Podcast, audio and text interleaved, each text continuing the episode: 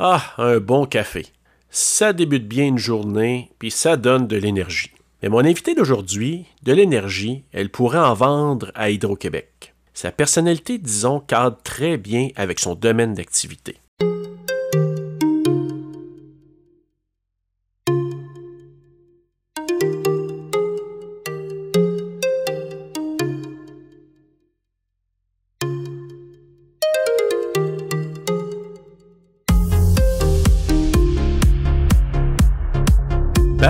Balado auditrice, balado auditeur, je te salue. Bienvenue à Balado CJEO.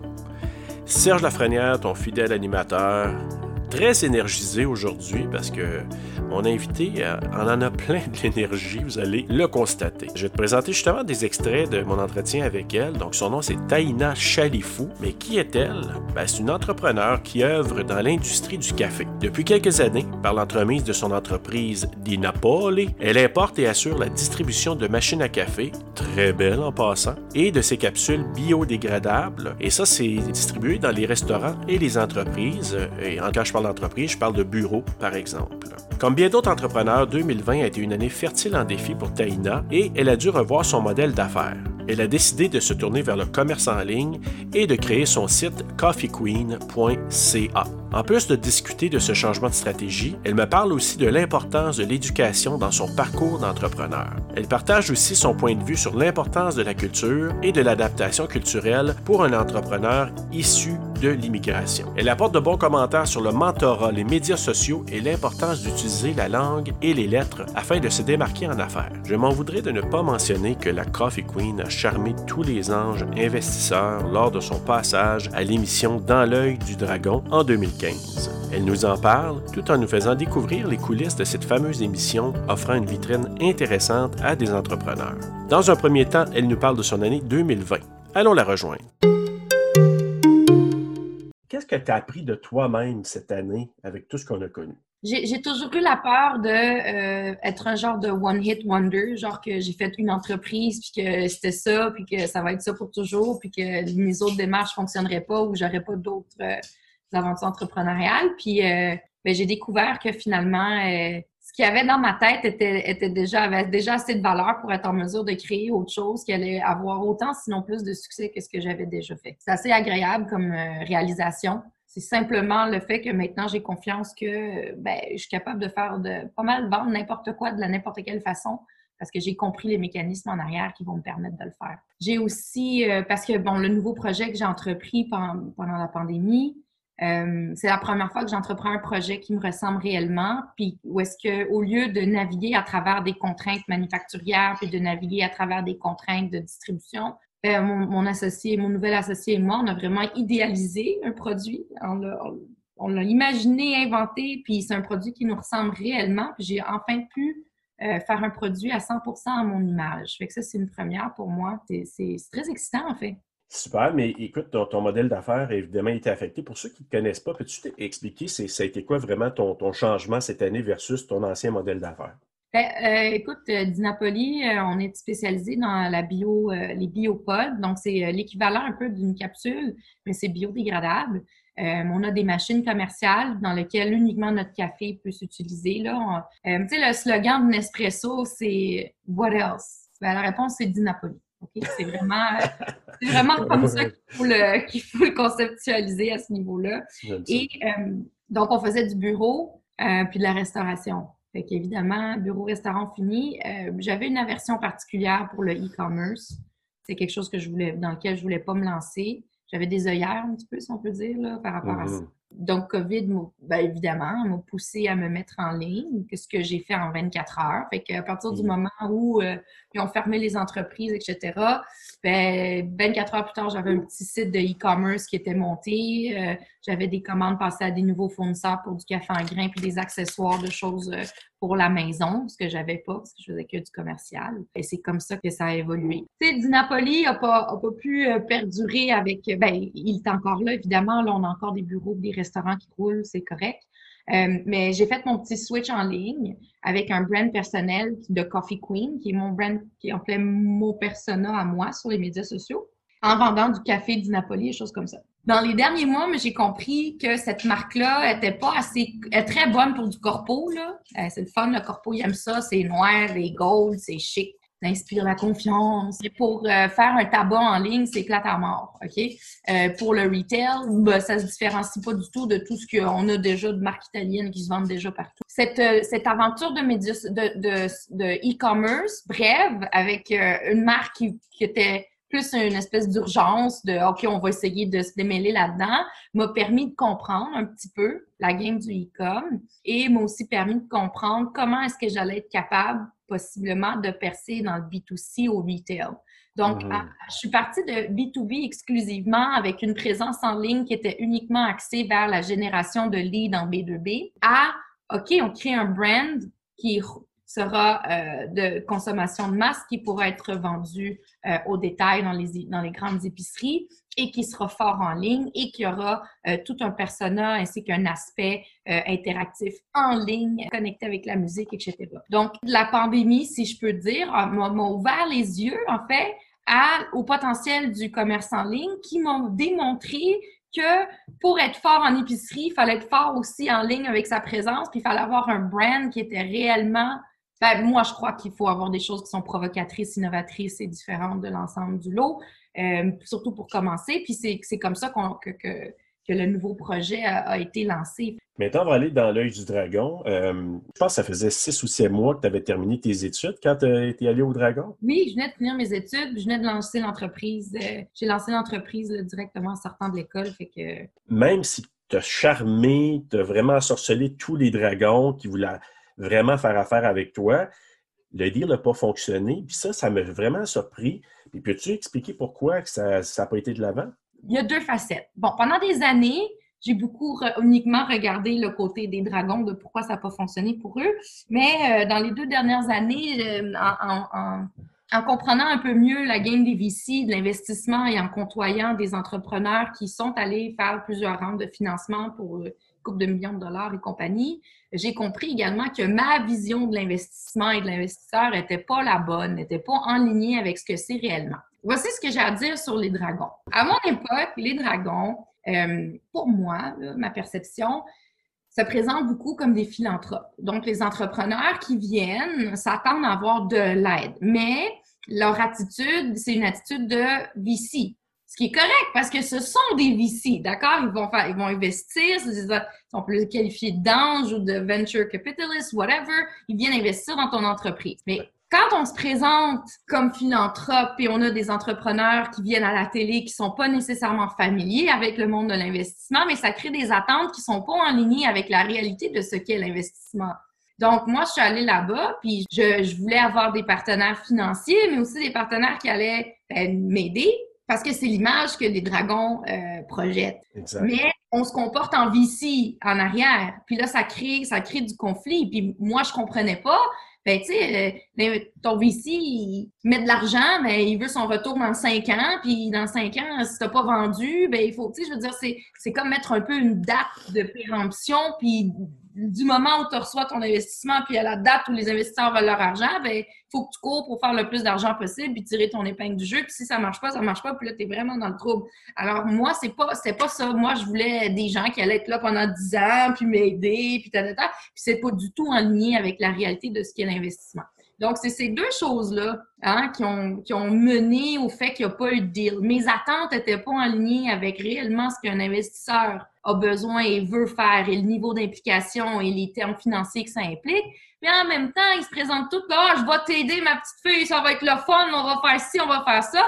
Je suggère à tout le monde d'y aller, euh, mais je suggère aussi aux gens de... Euh, d'être un peu moins ignore que moi, puis de comprendre ce que ça veut dire réellement d'avoir des investisseurs, puis de pas embarquer dans la toune du Hey, je vais t'aider, moi. Si on prend une analogie de course, la vision que tu avais, c'était une vision de marathon, alors que là, c'est une vision de sprint. Exactement. ça, ça correspondait à un sprint. Bref, avec les dragons, de toute façon aussi, c'est pas les meilleurs deals la terre, on va se le dire. Là, mm-hmm.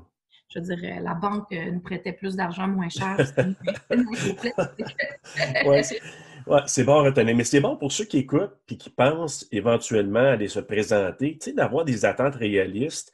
Comme ça, tu arrives là, tu n'as pas de déception, tu sais que si tu vas il y a une raison pour le faire. Puis je pense que juste de le faire, la préparation pour le faire, c'est déjà quelque chose. D'ailleurs, j'aimerais ça parler de la préparation avant ta participation. Là. Dans une autre entrevue que tu as donnée, tu disais que euh, tu t'étais préparé en malade. Vraiment une grande préparation et je comprends pourquoi. Mais justement, c'est quoi les techniques de préparation qui peut aider. Là, on parle des dragons, mais ça peut être pour n'importe quel autre pitch de vente qu'on va aller faire. Comment, toi, tu t'es préparé par rapport à cette euh, expérience-là? C'est parce qu'en fait, aller au dragon, c'est pour sortir de l'anonymat. C'est ça, Absolument. en fait. Au dragon, pour sortir de l'anonymat. Donc, il y a un risque de ridicule important. D'aplomb, oui, vraiment. Ah, euh, fait que prendre le risque de ridicule euh, à, la, à, la, télé nationale, la radio Cannes, bon, c'est quelque chose, OK? Ouais, vraiment. donc, le premier motivateur de préparation de ne pas faire ça à la dernière minute, c'est le potentiel de ridicule qui est assez élevé, pas mal plus qu'une note dans ton dossier à l'université. OK? Oui, vraiment. Donc, c'est le premier. c'est le premier motivateur de préparation. Euh, la deuxième chose, c'est quand tu te prépares à l'avance, euh, tu travailles par portion sur ton projet ou sur ton pitch ou sur les choses que tu veux communiquer. Mais euh, entre-temps, tu as toujours des meilleures idées, donc tu peux toujours venir retravailler les choses. Moi, je pense que pondre un travail en une fois, puis le corriger, puis l'envoyer, évidemment, il sera jamais aussi bon que de le faire, le laisser mijoter, revenir dessus, rajouter des idées, lire une coupe d'articles à droite à gauche, venir l'agrémenter. Et, et, et, je trouve que euh, ton pitch, ta préparation pour une entreprise, ça doit être comme ça. Sauf que ça se prépare au fil des ans. Donc, c'est de toujours avoir une base, puis de toujours venir y ajouter, l'agrémenter, le modifier, euh, le rendre plus dynamique, etc. Donc, moi, j'ai fait ça pendant à peu près deux mois avant d'aller au Dragon. Et euh, une des choses que je savais en ayant regardé, bon, la deuxième chose, c'est de regarder tous les, tous les épisodes d'avant, euh, surtout ceux qui, sont, qui ont mal été. Apprendre des erreurs des autres. Ouais, puis tu fais une liste, pourquoi ça a mal été. Souvent, on se rend compte que les gens qui vont mal, ça va très mal au, dragon. Euh, bon, outre l'erreur classique d'avoir une évaluation complètement débile, euh, qui ne reflète pas la réalité financière, euh, c'est de ne pas avoir une réponse claire et précise pour ta stratégie de go-to-market. Donc, dans le fond, de connaître tes chiffres, de est-ce que tu dirais même de planifier, euh, genre, question-réponse avec des gens autour de toi? C'est ça? Oui, pose tout les mêmes questions, c'est tout même, la même dynamique, euh, d'avoir un go-to-market vraiment très clair. Une face, combien ça va coûter Hello Market? C'est quoi ton coût d'acquisition par client? Comment ça va fonctionner? Comment tu vas les reach? Vient d'où cet argent-là? Savoir aussi dans quoi les investisseurs investissent ils n'investissent pas nécessairement sur du capital humain. C'est dur de convaincre quelqu'un de te donner 200 000 juste pour du marketing. Fait il, y y a des choses sur les... Donc, c'est de faire de la recherche sur qu'est-ce que c'est l'investissement en réalité, puis de faire le lien avec les dragons. Puis ça, c'est juste pour être beau à TV. Exact.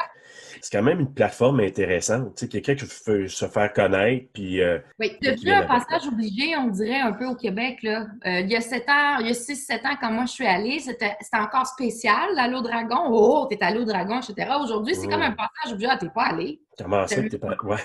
Tu sais, les, ceux qui y allaient pour faire rire le monde, il y en a moins. Tout le monde est au courant de comment ça marche l'investissement. La, barre a été montée, là, quand Énormément, énormément. mais en même temps, maintenant, c'est comme un passage où ah, t'es pas allé encore. Là, c'est euh, les Montréalais, Québec, c'est euh, faire les Dragons Toronto. C'est l'autre. Oh. Écoute, la dernière petite chose, je, t'ai entendu en entrevue aussi dire que lors de la préparation, puis surtout pour les gens qui se préparent pour les pitchs de vente, entre autres, là, de ne pas se regarder dans le miroir. En même temps, pourquoi ne pas le faire? Moi, ce que j'aime faire, c'est vaquer à mes occupations en faisant mon speech. OK. Donc, une marche, j'essaye de le dérouler au complet.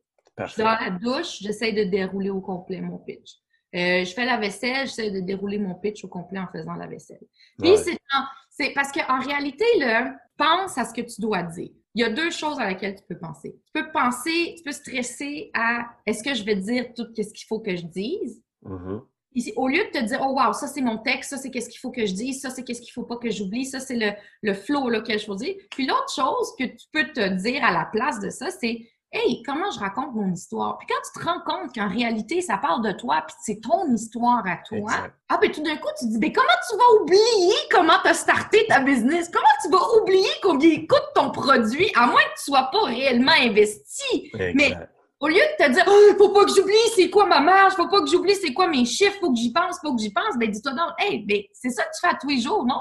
Comment tu vas bien communiquer les choses que tu sais déjà? En réalité, tu viens parler de toi. Ton produit, c'est toi, c'est ton bébé, c'est ton entreprise, ton modèle d'affaires.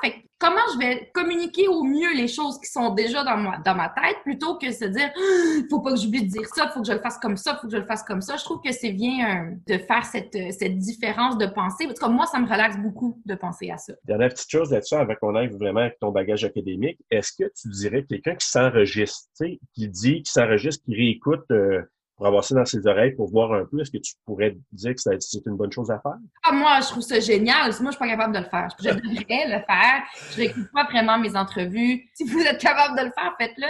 Parce qu'en réalité, c'est là qu'on va, qu'on va venir identifier surtout là, le rythme. Surtout si vous voulez rentrer avec un, faire des blagues aussi. Si vous rentrez un peu d'humour là-dedans, le, rythme est vraiment important. Ah, OK, cool. Ben maintenant, on va aller justement du côté du bagage académique. Donc, euh, peux-tu me parler un peu de ton parcours scolaire? Je sais que tu as fait euh, le collège au niveau, euh, c'est au niveau à cinq fois, et ensuite le fameux HEC. Oui. Alors, HEC, peux-tu me parler un peu de ce que tu as fait, puis aussi ce que ça a pu t'apporter de faire ces études-là? Bon, il y a une petite histoire derrière ça. Moi, la dernière année de cégep, je viens de Québec. Il y a 10-15 ans, il n'y avait pas tant d'ethnie. Moi, je suis moitié québécoise, moitié marocaine. Et je ressentais un manque d'ethnie, un manque de culture, un manque de, de magasins ethniques, de gens, d'un manque de filles avec des cheveux frisés à qui parlaient de comment styler mes cheveux frisés. Puis, tu sais, je veux dire, il y a un manque, il y, a, je, pouvais pas, il y avait personne à qui je pouvais vraiment m'identifier. J'avais envie de ça, j'avais envie de m'émanciper de ce côté-là. Donc, j'ai fait un échange au cégep. Ma dernière année de cégep, je l'ai faite à Toronto, euh, à Humber College. Fait que j'étais en résidence à Humber College à Toronto et j'ai adoré mon expérience. J'ai voulu essayer de rester pour faire mon université à Toronto, mais on sent, ça n'a aucun sens, là, le coût de la vie. Ben, l'université, c'est tellement cher, là, aucun bon sens. Tu sais, nous, euh, ça nous coûte 3-4 000 par session. Euh, en Ontario, là, on est à 10, 12, 15 000. Fait que, plus le coût de la vie qui est quintuple, c'est, ridicule. Et mon père est prof d'université, fait que là, c'est comme là, le système québécois, là, wow! Reste au Québec, ma fille. Oui, c'est ça. Ben, pour l'université, ouais, c'était important pour, euh, pour tout le monde. J'avais pas les moyens. Euh, ben, mes parents auraient probablement pu, mais c'était illogique, en fait. Donc là, je suis revenue à Québec et je me suis cassé la tête pour essayer de trouver comment quitter Québec. Et là, mon père m'a dit Ah, tu vas pas aller à Montréal, qu'est-ce que tu vas faire à Montréal? On a tout à l'Université Laval. Évidemment, mon père est prof à l'Université Laval. et euh, j'ai trouvé le bac trilingue à HEC Montréal. Puis ça, c'était ben, l'été, ton dernier été de cégep, là, là, il faut que tu t'inscrives pour l'université. Et je trouve le bac trilingue. Puis là, je dis, papa, je dis, regarde, Regarde, le bac trilingue à Montréal, c'est spécial, c'est la seule en Amérique du Nord. Euh, il y a personne qui fait des bacs en trilingue. Euh, fait que c'est français, anglais, espagnol. Puis là, mon père me dit euh, Tu parles pas espagnol, chose. tu vois, je savais pas, je pensais que c'était déjà acquis, mais non. Parce que tu sais, ton bac trilingue, c'est moitié, c'est un tiers en français, un tiers en anglais, un tiers en espagnol. Mais là, ça veut dire que le cours est en espagnol, le travail d'équipe est en espagnol, le livre est en espagnol, l'examen est en espagnol. Fait que tu sais, je veux dire, tu ne peux pas arriver là-bas pour apprendre l'espagnol. Tu arrives là-bas, tu parles l'espagnol. Puis là, c'est le dernier été avant l'entrée à l'université. Toi, chose, tu ne parles pas espagnol. Je dis, papa, je vais, je vais apprendre cet été, je vais apprendre l'espagnol. Il dit, oh, oh, oh, oh je m'en rappelle. Je m'en rappelle. Puis là, il me dit, parce que mon père, c'est un prof en anthropologie, fait qu'il est un petit peu plus gauche. Fait que là, il me dit, quoi, tu vas devenir une comptable au bas brun? il a ri parce que la réputation d'HEC, euh, c'était plutôt ça, c'était plutôt comptable, très straight, etc. Là, ça a beaucoup évolué depuis. Mais mon père, en tant qu'ancien Montréalais, parce que mon père, c'est un Montréalais qui est rendu à Québec, euh, pour lui, HEC, c'était Bob Brun, dans les sandales comptables. OK, je dis, papa, je vais apprendre l'espagnol cet été. Ben, j'ai appris l'espagnol cet été-là, mais il m'a amené faire mon examen à l'entrée pour le trilingue HEC, puis j'ai réussi. J'ai eu C+. Wow! J'ai réussi. Fait que j'ai rentré, puis j'ai fait mon... Je suis rentrée à l'université euh, au septembre, j'ai fait mon bac trilingue HEC. Ça a super bien été. Comment ça a pu influencer ton parcours d'entrepreneur, ça? Ben, écoute, là, il y a des profs. Ça fait un, la plupart des professeurs à HEC, ce ne sont pas des académiques de carrière uniquement, ce sont des gens qui ont les deux mains dans Gadou pendant plusieurs années. Euh, tu sais, nous, on a un prof HEC en marketing, euh, il a fondé Cossette Montréal. Bon, fait que, tu sais, je veux dire, ton prof de marketing en première année. Là. On s'entend que c'est quelqu'un qui sait de quoi qu'il parle. Ça fait 20 ans qu'il enseigne en plus. Puis cette personne-là te dit, ben, l'établissement te dit, salut, on est rempli de gens à savoir et à connaissance infinie avec une expérience fantastique tout ce que tu as à faire, c'est venir t'asseoir ici trois heures par semaine dans ta session pour qu'on t'abreuve de ce savoir dûment gagné au fil des 30 dernières années. Et en plus, on va mélanger là-dedans des interactions avec d'autres personnes autant passionnées que toi qui vont travailler avec toi sur le même domaine, des choses qui t'intéressent, qui te passionnent et qui vont te servir en affaires.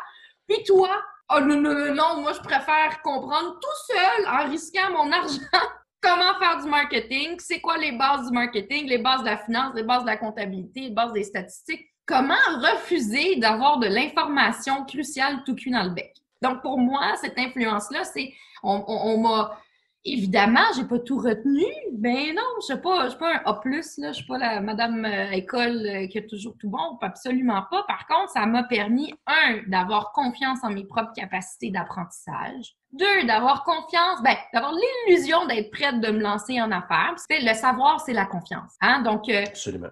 on t'abreuve de savoir qui, qui est très, qu'on a concentré pour toi. Et je trouve que de refuser de le prendre, c'est, c'est, je sais pas, moi, je, pourquoi est-ce que j'aurais passé les trois premières années de mon entreprise à comprendre euh, comment ça marche la comptabilité, les finances, le marketing, les ressources humaines, puis d'avoir au moins un petit insight? Puis je suis pas autodidacte au point de me dire, ouais, ben, j'aurais fait ça toute seule en lançant mon entreprise. Donc pour moi, euh, ça m'a donné de la confiance, ça m'a donné euh, un réseau de support. Ah oui, puis ça m'a donné ben, des connaissances. Là. Écoute, aujourd'hui, moi, je fais encore des projets avec les professeurs qui étaient mes professeurs quand j'étais au bac.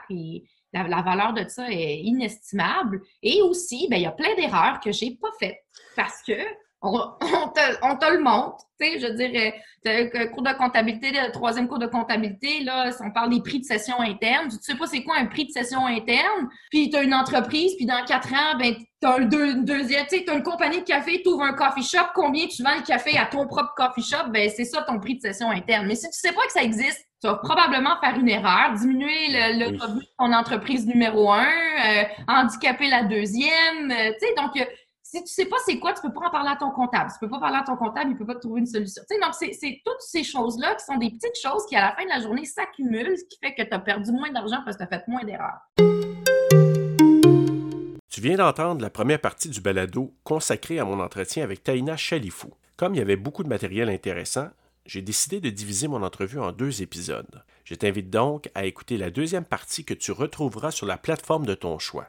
Tu y entendras ses commentaires sur l'effet que peut avoir la culture dans les négociations commerciales et ses recommandations adressées aux entrepreneurs issus de l'immigration.